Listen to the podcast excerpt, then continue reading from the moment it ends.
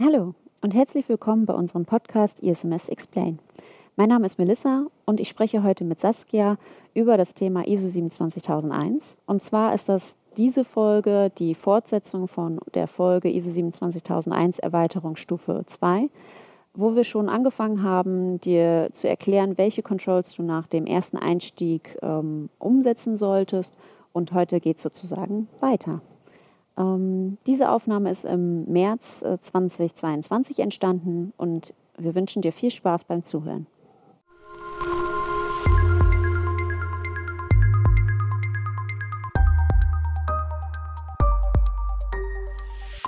ISMS Explain. Informationssicherheit einfach erklärt. Hallo und herzlich willkommen zu unserem Podcast ISMS Explain. Mein Name ist Melissa und heute spreche ich mit Saskia über die ISO 27001. Hallo. Genau genommen geht es jetzt ja weiter mit der Fortsetzung ne, äh, vom letzten Mal. Und äh, wir haben beim letzten Mal aufgehört mit dem Kapitel 7.5 und wir beginnen jetzt eigentlich mit dem Kapitel 14.1. Ne? Genau. Okay, ja, dann lass uns mal loslegen. Ja, dann fangen wir direkt an. A14.1 Sicherheitsanforderungen an Informationssysteme mit den drei Unterpunkten Analyse und Spezifikation von Informationssicherheitsanforderungen, Sicherung von Anwendungsdiensten in öffentlichen Netzwerken und dem Schutz der Transaktion bei Anwendungsdiensten. Und ähm, das ist so umgesetzt, dass man sich erstmal überlegen muss, was sind denn überhaupt Informations Systeme. Und darunter fallen zum Beispiel klassische stationäre und mobile IT-Systeme, dann natürlich auch IT-Komponenten wie Router, Switches, Drucker, Smartcards, aber auch Software und IT-Anwendungen oder Cloud-Dienste fallen auch darunter. Genau. Und dann ähm, sagt die Norm, dass die ähm, Informationssicherheit ein fester Bestandteil in dem gesamten Lebenszyklus der ähm, Informationssysteme sein muss. Und dann guckt man sich an, was, was umfasst das dann? Also das kann die Planung, Entwicklung, Beschaffung, Integration, Test, Betrieb und natürlich Instandhaltung, Wartung ähm, dazugehören und am Ende des Zyklus dann auch die Außerbetriebnahme und die Entsorgung. Genau. Und dann kann man sich so ein bisschen angucken bei der Anschaffung, ähm, von neuen Informationssystemen, was kann man da für Anforderungen haben oder was sollte man da berücksichtigen? Das kann sein, die Ansprüche an das Design. Wozu brauche ich das Informationssystem? Ähm, wo wird es eingesetzt? Also die vorgesehene Einsatzumgebung. Dann natürlich, was ist es? Ist es eine Fremdentwicklung oder ist es eine Eigenentwicklung?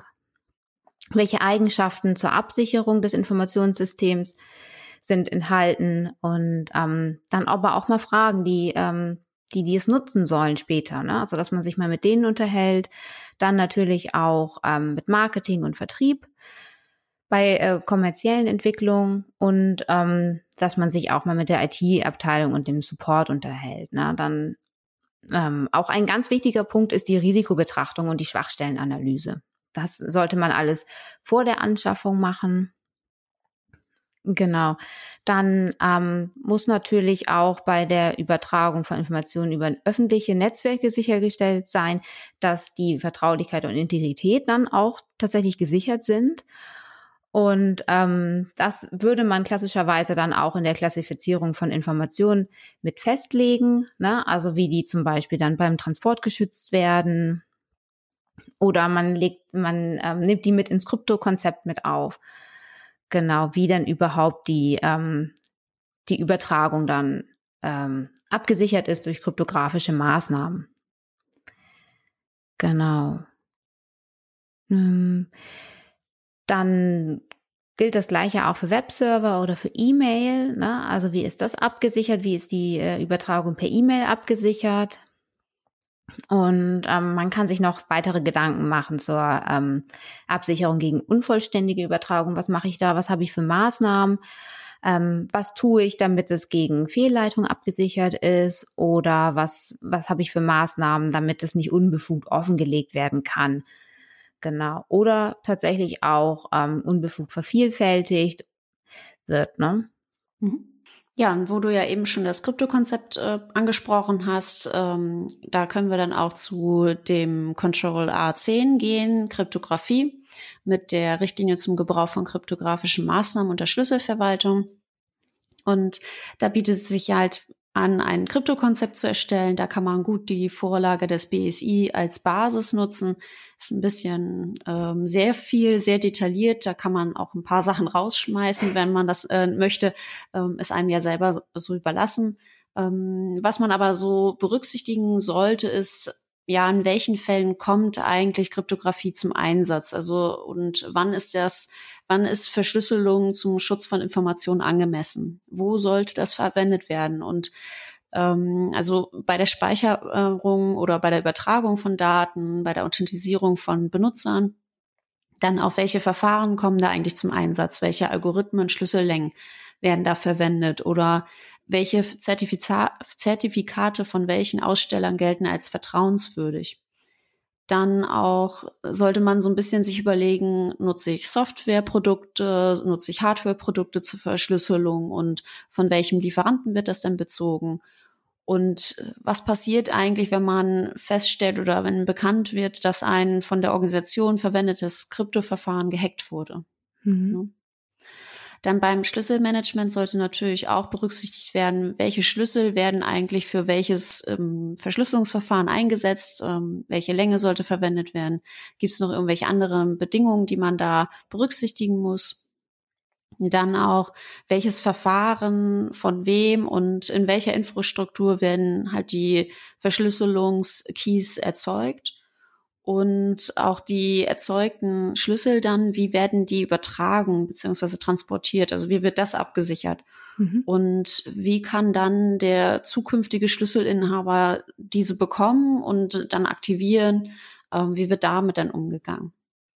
Und natürlich sollte man auch gucken, wo werden dann diese Schlüssel gespeichert. Also wer darf davon dann ähm, Kenntnis bekommen und wer eigentlich nicht? Ähm, und wie sind sie vor Änderungen geschützt? Das sollte man dann so alles ein bisschen berücksichtigen. Mhm.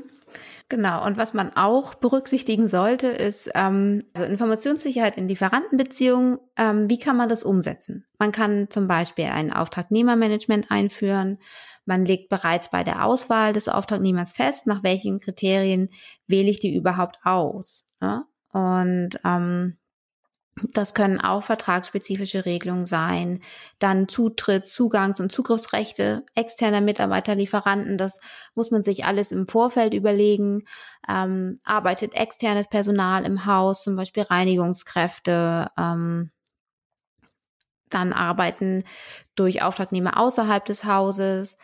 Externe arbeiten über Fernzugriff, Datenverarbeitung auf externen Systemen, zum Beispiel in der Cloud ähm, dann Regelungen zum Ende der Tätigkeit. Das sind alles Punkte, die würde man dann in diesem Auftragnehmermanagement dann ähm, betrachten. Und dann könnte man eine Richtlinie für sein Unternehmen erstellen, wo auch diese ganzen Punkte mit aufgeführt sind. Und ähm, dann würde man auch eine Informationssicherheitslinie für Auftragnehmer erstellen. Da könnten dann Vorgaben zur Passwortregelung mit aufgenommen sein, Klassifizierung, ähm, Kennzeichnung und Handhabung von Informationen.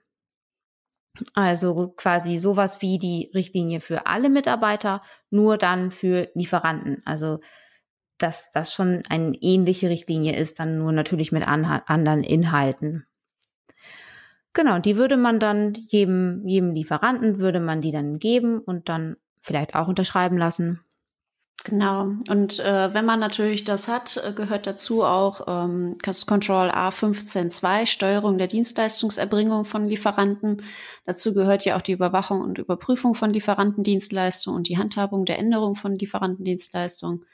Also wenn man dann dieses Auftragnehmermanagement dann hat, sollte man natürlich auch festlegen, wann, wie oft und in welchem Umfang wird so ein Auftragnehmer dann geprüft. Also beispielsweise hat der Auftragnehmer Zugriff auf Kundendaten, dann erfolgt die Prüfung anhand eines Fragebogens im ungeraden Jahr und eine dann in eine Vorortbesichtigung im geraden Jahr. So kann das beispielsweise ähm, dann festgelegt werden. Dann sollte man natürlich auch so eine Art äh, Auditprogramm erstellen, wo man festlegt, wie der Auftragge nee, Auftragnehmer dann überwacht und auditiert wird und wann. Mhm. Und dann sollte man festlegen, was passiert eigentlich oder welche Schritte müssen dann passieren, ähm, wenn die Dienstleistung sich einmal ändert. Ähm, mhm. Müssen vielleicht vorhandene Verträge angepasst werden? Muss man vielleicht die Art des Audits anpassen und deren Umfang und äh, muss vielleicht dann eine Neubewertung innerhalb der Risikoanalyse stattfinden? Ähm, das sind so Dinge, die man da berücksichtigen sollte. Mhm. Okay, genau. Und dann ähm, kommen wir zu A17 BCM, Business Continuity Management. Wie ich finde, ein, ein wichtiges Kontroll, denn da geht es um die Aufrechthaltung der Informationssicherheit und ähm, dazu gehört dann auch die Planung und die Umsetzung und am Schluss auch überprüfen und bewerten der Aufrechterhaltung, also der gemachten Pläne. Das bedeutet, dass man ähm, ein BCM einführt. Um, da legt man erstmal fest, was, was ist denn überhaupt eine widrige Situation für mein Unternehmen? Also nach welchen Kriterien möchte ich das beurteilen? Um, ähm, also man findet Beispiele und bewertet diese dann. Also um, ähm, das bewertet man dann auch anhand der Verletzung der Vertraulichkeit, Integrität und Verfügbarkeit.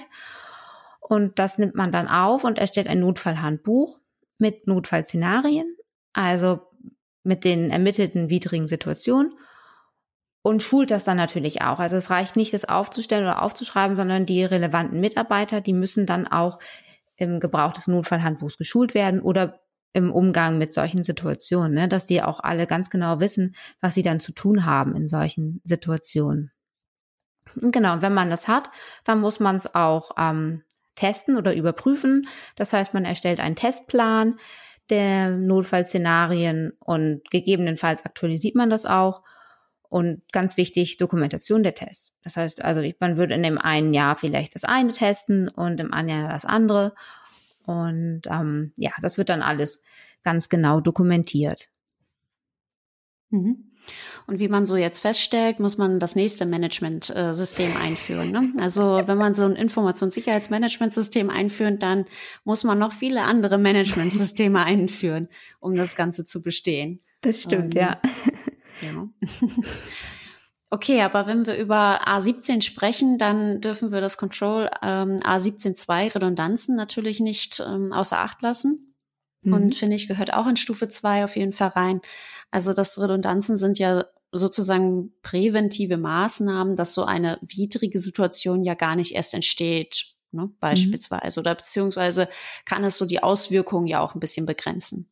Mhm. Und äh, man ermittelt anhand der Risikoanalyse dann auch den Bedarf der Redundanzen. Also auf Basis der Re Risikoanalyse sollte entschieden werden, ob eine einfache, eine mehrfache Redundanz oder gar keine Redundanz benötigt wird.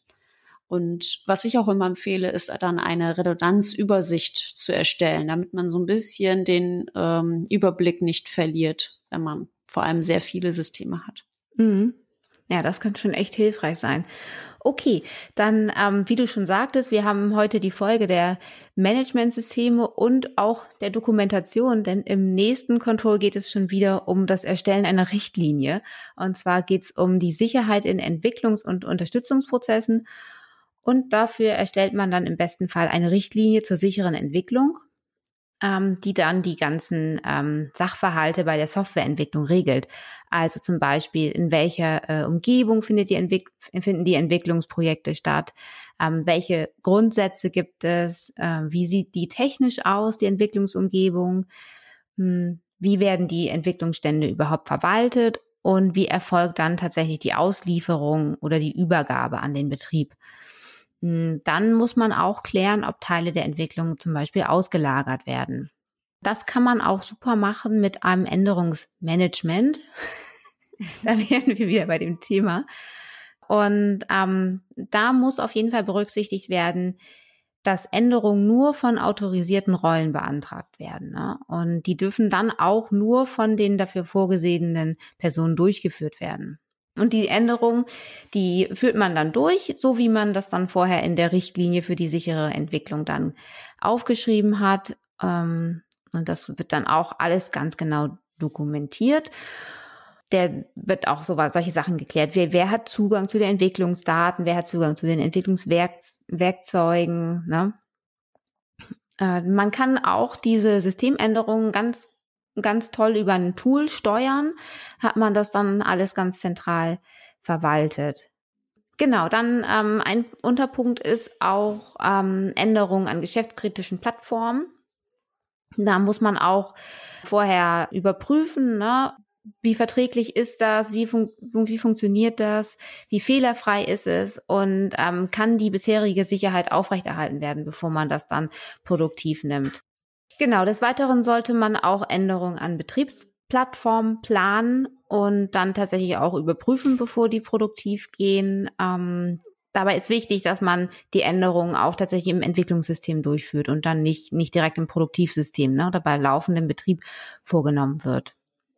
Die, ähm, die ganzen Änderungen an den Systemen, die, kann, die können super durch ein Tool gesteuert werden. Da hat man dann auch immer eine ganz gute Übersicht über die ganzen Änderungen und kann das auch dann im Nachhinein noch nachvollziehen. Hm, dann haben wir noch die Änderungen an geschäftskritischen Plattformen. Und die sollten dann, ähm, da sollte man erstmal irgendwie gucken, erstmal die Änderung testen und überprüfen. Und dabei ist es wichtig, dass man überprüft, wie verträglich sind die Änderungen, ähm, wie wirken sie sich auf die Funktionstüchtigkeit aus, äh, sind die fehlerfrei, natürlich auch ganz wichtig, und wird die bisherige Sicherheit aufrechterhalten. Dann gilt zu beachten, dass man die Änderungen nicht im Produktivsystem durchführt, sondern immer äh, in einem Testsystem und natürlich auch nicht bei laufendem Betrieb. Genau, und manchmal ist es ja auch erforderlich, dass ähm, das käuflich erworbene Software geändert werden muss. Da sollte man dann gucken, ähm, was, was, hat das, was hat die Änderung für Chancen, was bietet die für Chancen und welche Risiken gibt das. Dass man nicht auf jeden Fall alles ändert, was man kann, sondern dass man erstmal abwägt, bringt mir das überhaupt was. Genau. Und dann kann es ja auch sein, dass der Hersteller ähm, bei einem regulären Update dann auch Änderungen durchführt ne, oder Patches vornimmt. Und das sollte dann auch immer alles berücksichtigt werden. Dann ähm, muss man auch Grundsätze oder Prinzipien festlegen, die dann bei Entwicklung und Pflege der Systeme anzuwenden sind. Ähm, da sagt man, dass grundsätzlich das Prinzip der geringsten Rechte gilt. Ne? Ähm, genau. Und man sollte auch Designprinzipien und Programmiertechniken festlegen und natürlich auch die Testmethoden, wie das dann alles später überprüft wird. Äh, ganz wichtig ist man, da ist es, dass man Entwicklungsumgebungen auch schützt und die sollten dann im besten Fall auch die, gleichen, die gleiche Schutzstufe haben wie die Betriebsumgebung. Mm, dabei sollte man berücksichtigen, dass es nicht nur um die Technologien geht, sondern auch um die eingesetzten Prozesse und Verfahren und natürlich auch das Personal, was mit der Entwicklung beschäftigt ist.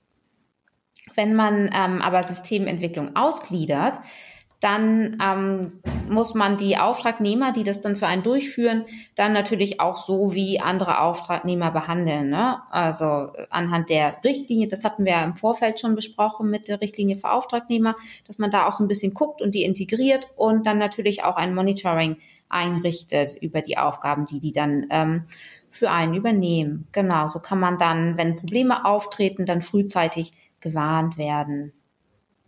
Wichtig ist natürlich auch, kommen wir zum Testen der Systemsicherheit, das ist ja auch ein Punkt, dass ähm, die erst von den Entwicklern getestet werden, als, als ersten Schritt, dann meistens von ähm, unabhängigen Testteams, die nicht bei der Entwicklung beteiligt waren, dann getestet werden und dann natürlich ähm, separate Teams dann das nochmal testen äh, und versuchen auch zum Beispiel ähm, Sicherheitsfunktionen zu deaktivieren, zu umgehen, dass man da einmal guckt, ist es überhaupt möglich und dann, was, wenn Fehler auftreten, die natürlich dann auch behebt. Ne?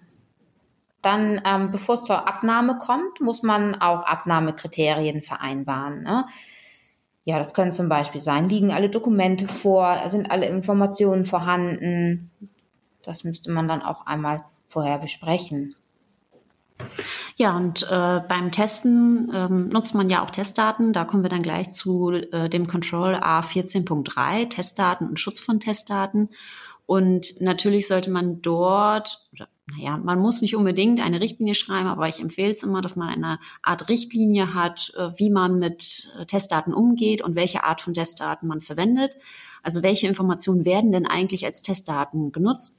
Und sind es dann echte Te Testdaten, also Echtdaten? Sind es fiktive Daten? Sind das anonymisierte Echtdaten?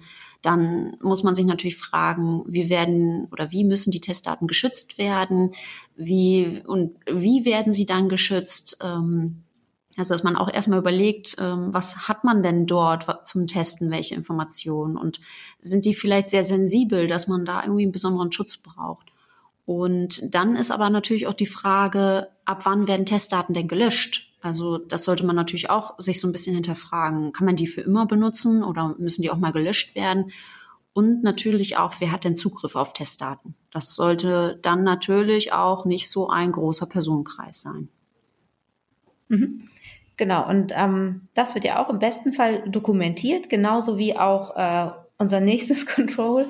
Ist mir keine bessere Überleitung eingefallen. Aber wir kommen zu A12.1, Betriebsabläufe und Verantwortlichkeiten. Und da geht es im Prinzip darum, dass man ähm, Bedienabläufe dokumentiert.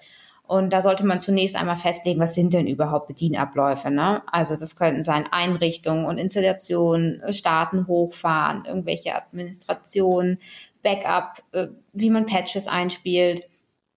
Und das würde man dann alles in einer Schrift, in einer schriftlichen Darstellung dann zusammenfassen oder in einer Verfahrensbeschreibung, als umfassende Beschreibung, Prozessbeschreibung, da, ähm, wie man das möchte. Ne? Da gibt es keine Grenzen oder kein richtig oder falsch. Und ähm, also ist ja eigentlich eine gute Überleitung, weil ähm, wann braucht man dann für Testdaten, äh, Umgang mit Testdaten vielleicht nicht unbedingt eine Richtlinie, sondern auch einfach so eine Prozessbeschreibung dann. Stimmt, ja. Also genau. von daher. Ah, ist mir ist nicht eingefallen. ja, und ähm, dann ist auch ein Inhalt von dem Control ist auch Änderungssteuerung und das würde man klassischerweise dann über ein Change Management äh, machen. Ne? Also da würde man dann gucken, ähm, was können Veränderungen auftreten, die, wie berücksichtige, die, berücksichtige ich die, welche Auswirkungen haben die vielleicht auch ne, auf ähm, Sachen, die ich schon nutze, auf meine Organisation, auf irgendwelche bestehenden Prozesse. Ähm, es können natürlich aber auch Prozesse sein, die sich ändern. Und wie, wie kommen die überhaupt an mich ran? Also die Anfragen können dann entweder per Ticket, Telefon, persönlich, äh, Brieftaube, ne? Also Okay, das würde vielleicht ein bisschen lange dauern. Na, ja, also äh, es wäre auf jeden Fall nichts für Sicherheitsvorfallmeldung, würde ich sagen. Ja, das mit der Brieftaube. Liegt nachher noch irgendwo gegen. Dafür würde es wahrscheinlich nicht, äh, äh, nicht abgefangen werden. Das, ob das vielleicht sicherer wäre? Ja, guter Punkt, ja. Sollten wir vielleicht mal eine Risikoanalyse überprüfen? ja. Okay, genau. Und ähm, jetzt hatten wir Change Management und jetzt kommen wir zum Kapazitätsmanagement, wo wir dann quasi die Kapazitäten managen. Ähm, dabei sollte man nicht nur die Speicherkapazität berücksichtigen, sondern natürlich auch Personalressourcen. Ne? Und äh, im besten Fall legt man dann vorher Kriterien fest. Also Kriterien zur Überwachung, Prognoseverfahren und natürlich auch Änderungssteuerung. Äh, ein weiterer Punkt, der auch zu diesem Control dazugehört, ist die Trennung von Entwicklung, Test und Betriebsumgebung. Das hatten wir eben auch schon so ein bisschen ähm, angerissen, dass man ähm, nichts entwickelt auf einem produktiven System. Und ähm, hier muss man einfach überlegen, äh, ist da eine Trennung sinnvoll und warum? Und die Trennung kann dann ähm, durch unterschiedliche IT-Systeme oder unterschiedliche Netzwerksegmentierungen erfolgen. Na, natürlich auch die personelle Trennung, das hatten wir eben auch mit den verschiedenen Testteams und auch sogar die räumliche Trennung kann da berücksichtigt werden. Ja, und was auf jeden Fall an Stufe 2 von der Einführung eines ISMS gemäß ISO 27001 nicht fehlen sollte und äh, zum Ende von der Stufe 2 äh, durchgeführt werden sollte, ist das interne Audit. Also das interne Audit kann man so sehen wie ähm, ja so eine Art äh, kleiner Check-up für das richtige Audit, so ein Probelauf, um herauszufinden, wie gut ist das ISMS dann ähm, ja eingeführt worden oder beziehungsweise aufgebaut worden und funktioniert das denn auch alles so, wie man sich das gedacht hat? Und äh, dafür erstellt man dann eine Auditplanung bezüglich des, der Art und Umfang des internen Audits, also wie soll das eigentlich auf, äh, ablaufen und man legt auch fest, wer ist denn der Auditor? Man sollte natürlich sicherstellen, dass so die Objektivität und Unparteilichkeit sichergestellt ist. Das ist für kleine Unternehmen oder für ähm, kleine Geltungsbereiche mit nur fünf oder bis zu zehn Personen ist das auch mal, im Geltungsbereich ist das auch manchmal sehr schwierig, ähm, da so die Unparteilichkeit und Objektivität sicherzustellen, weil man manchmal ist das dann auch das Budget dann ja auch ausgereizt, um halt ähm, nicht immer irgendwie einen externen Auditor zu beschäftigen oder einen weiteren Mit äh, Mitarbeiter aus dem Unternehmen zu schulen in dieser Hinsicht, weil es wird zwar immer empfohlen, dass auch die interne Revision oder Person aus dem Qualitätsmanagement das prüfen kann, aber man muss ja auch die Fachkompetenz sicherstellen. Und das hat dann nicht jeder, der da nicht irgendwie eine Schulung hatte zu ISO 27001. Das ist also wirklich ein, meiner Meinung nach ein schwieriges Thema. Ähm, dann sollte man natürlich das interne Audit dann auch durchführen, wie man sich das alles so überlegt hat. Und man muss es dokumentieren. Und diese Dokumentation sollte natürlich auch an die Geschäftsführung gehen. Und äh, wenn man das interne Audit äh, vernünftig durchgeführt hat, dann hat man natürlich auch Abweichungen festgestellt. Vielleicht sogar Hauptabweichungen, also Abweichungen, die gar nicht gehen, die also auch das Zertifikat bzw. Zertifizierungsprozess ähm, gefährden können. Man hat vielleicht Nebenabweichungen festgestellt oder auch einfach nur Empfehlungen. Und wenn man das alles ähm, gemacht hat äh, oder festgestellt hat, dann sollte man natürlich ähm, den, einen Maßnahmenplan erstellen. Also bei uns läuft es meistens so ab, dass wir das alles in der offenen Punkteliste dann mit einpflegen, damit diese Abweichungen, die man festgestellt hat, auch rechtzeitig zum Zertifizierungsaudit abgearbeitet werden. Ja, und äh, dann sind wir soweit auch durch mit der Stufe 2. Danach würde dann Stufe 3 kommen, wo man dann wirklich zertifizierungsfähig dann wird. Aber das dann im, in der nächsten Folge. Ne? Genau.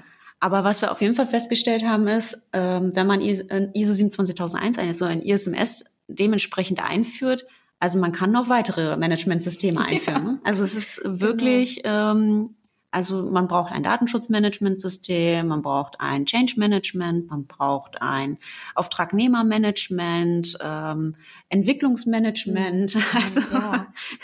es ist also ein sehr großes Thema, was genau. man darin öffnet und äh, nichts, was man eigentlich so mal eben nebenbei ähm, einführt. Nee, das stimmt. Aber wo du gerade äh, Fachkompetenz erwähnt hast, nach dieser Folge hat man definitiv die Fachkompetenz, um ein internes Audit durchzuführen. Ja, denke auch. Gut, dann sind wir am Ende. Dann ähm, vielen Dank, Melissa. Und äh, wir hören uns dann bei Stufe 3 wieder. Und falls ihr irgendwie Feedback oder Anregungen habt, äh, ein Thema, was ihr gerne irgendwie mal bei uns hören wollt, dann schreibt uns gerne an podcast@ isms-x-plane.de. Und dann bis zum nächsten Mal.